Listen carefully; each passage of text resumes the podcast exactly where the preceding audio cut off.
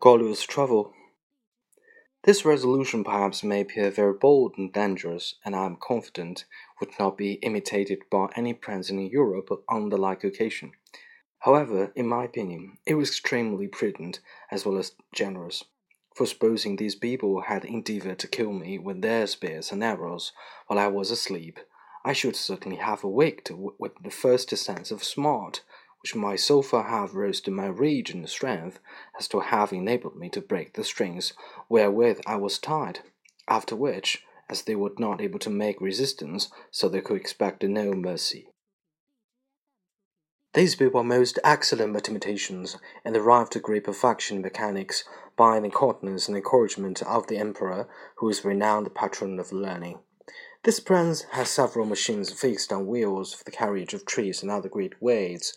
He often builds his largest men of war, whereof some are nine feet long, in the woods where the timber grows, and thus then carry on these engines three four hundred yards to the sea. Five hundred carpenters and engineers were immediately set at work to prepare the greatest engine they had. It was a frame of wood raised three inches from the ground, about seven feet long and four wide, moving upon twenty-two wheels. The shot I heard was upon the arrival of this engine, which it seems set out in four hours after my landing. It was a broad parallel to me as I lay, but the principal difficulty was to raise and place me in this vehicle.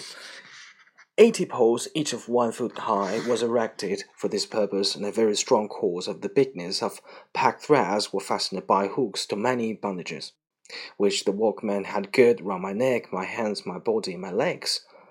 Nine hundred of the strongest men were employed to draw up these cords, but many employees fastened on the poles, and thus in less than three hours I was raised and slung into the engine, and they tied fast. All this I was told for while the whole operation was performing. I lay in the profound sleep by the force of that soporiferous medicine infused into my liquor. Fifteen hundred of the Emperor's largest horses, each about four inches and a half high, were employed to draw me towards the metropolis, which, as I said, was half a mile distant.